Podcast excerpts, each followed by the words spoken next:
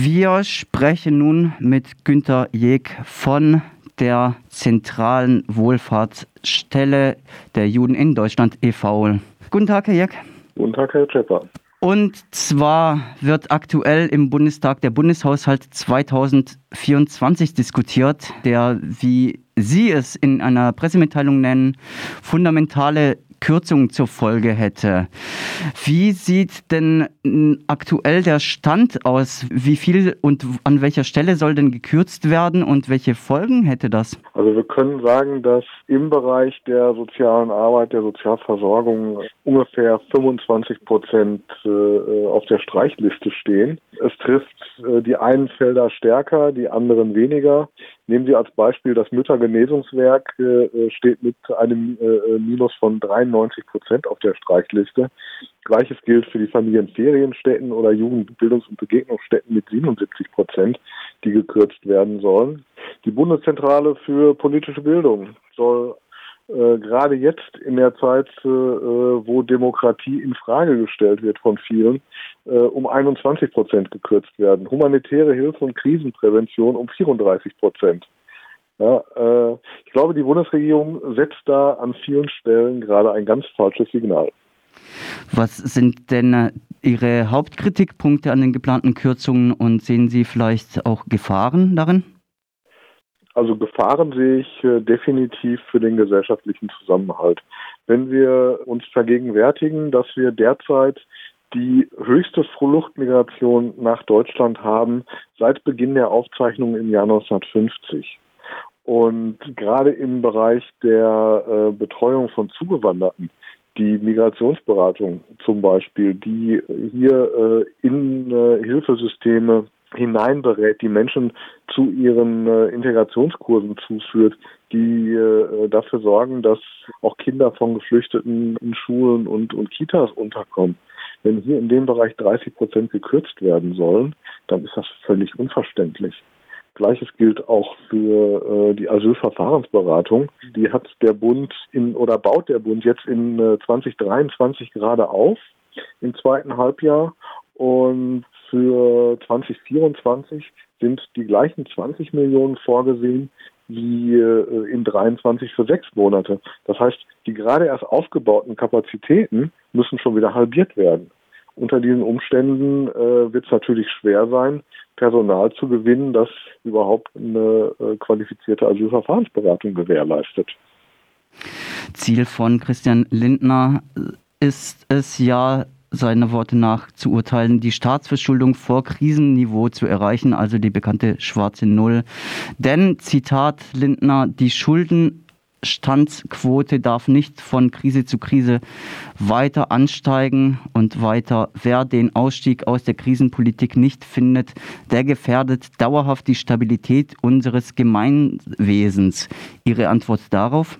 Man kann die schwarze Null auch zum Fetisch machen und anbeten. Äh, ich glaube, wir haben immer noch einen, äh, einen Haushalt, der dem eines reichen Industrielandes entspricht. Und es kommt darauf an, wie in diesem Haushalt Themen gewichtet werden. Wenn äh, zum Beispiel, während die Welt noch diskutiert, ob äh, Ministerin Paus für ihr Projekt der Kindergrundsicherung nun zwei Milliarden oder 2,4 Milliarden erhält, gleichzeitig aber dann auf einmal die äh, Mittel, die im Wachstumschancengesetz äh, äh, verankert sind, um 1,2 Milliarden nochmal angehoben werden, dann fehlt es mir da an Verständnis, welche Prioritäten denn hier gesetzt werden und wer und auf wessen Kosten denn das Vorkrisenniveau erreicht werden soll. Darauf aufbauend behauptet Christian Lindner ja, Belastungen und Entlastungen seien in diesem Haushaltsentwurf gerecht verteilt. Ihre Bewertung? Gerecht verteilt sehe ich nicht so, denn äh, wir haben einen ganz klaren Haushalt, der auf Kosten der unteren Bevölkerungsschichten geht. Es wird eine, eine Mehrbelastung äh, für äh, Besserverdienende ebenso abgelehnt wie Steuererhöhungen. Und die äh, zu erbringenden Härten werden vorwiegend nun von prekär Beschäftigten und Zugewanderten erbracht. Sehen Sie denn mögliche Alternativen und welchen Umgang wünschen Sie sich denn mit sowas wie Staatsverschuldung? Also ich denke, ein äh, sinnloses Schuldenmachen kann nicht im Sinne eines Gemeinwesens sein. Es muss schon äh, klar sein, dass Geld sinnbringend und auch mit einem äh, Blick auf die Zukunft ausgegeben wird. Wir müssen dabei aber auch äh, auf die gesellschaftliche Zusammensetzung achten und wir müssen zusehen, dass wir den gesellschaftlichen Frieden nicht äh, unnötig gefährden. Sie sind ja die Zentralwohlfahrtsstelle der jüdischen Menschen in Deutschland. Ein bekanntes Problem, jüdische Gemeinden schrumpfen und werden älter. Es gibt in Deutschland ein massives Problem mit Altersarmut bei jüdischen Menschen. Welche Konsequenzen hätte es denn für genau diese, würde der Haushalt so beschlossen wie diskutiert? Nun, wir haben weiterhin äh, nicht versorgungsfeste äh, Regelsätze in den Grundsicherungssystemen, sprich im Bürgergeld und in der Grundsicherung im Alter. Die sind, auch wenn äh, es nun Bürgergeld heißt, weiterhin viel zu niedrig angesetzt.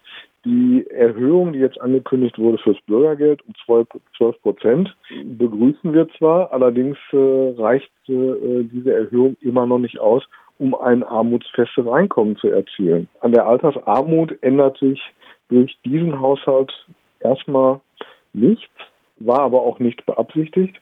Was sich ändert, ist zum Beispiel die Versorgungssituation, äh, äh, gerade im Bereich Ehrenamt und Engagement. Im Bundesfreiwilligendienst werden, äh, stehen im Augenblick 26 Prozent der Freiwilligendienstplätze äh, zur Disposition.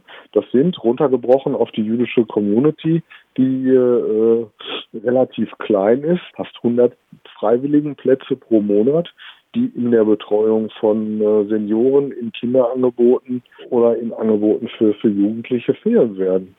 Gemeinsam mit den anderen fünf Spitzenverbänden der freien Wohlfahrt appellieren Sie nun im parlamentarischen Verfahren Anpassungen am Haushalt durchzuführen. Was machen Sie, wenn diese Appelle ungehört bleiben und welche Handlungsoptionen haben Sie? Wir haben keine Handlungsoptionen. Wir können äh, bis zur Verabschiedung des Haushaltsgesetzes versuchen, durch Argumente zu überzeugen. Der Souverän über den Haushalt ist äh, das Parlament, nicht die Bundesregierung. Wir hoffen, äh, dass sich äh, hier noch bis zum äh, bis zur Verabschiedung des Gesetzes Vernunft und Einsicht durchsetzt. Allerdings bin ich wenig optimistisch, dass äh, sich sonderlich viel von diesen Härten, die die Bundesregierung angekündigt hat, wirklich durchsetzen lässt. Dann bedanke ich mich sehr herzlich fürs Gespräch. Wir sprachen mit Günther Jeck, Leiter des Berliner Büros der Zentralwohlfahrtsstelle der Juden in Deutschland e.V. Wir sprachen über den geplanten Haushalt 2024, der im Bundestag diskutiert wird und vor allem über die kritisierten Kürzungen. Vielen Dank für das Gespräch. Gerne, vielen Dank.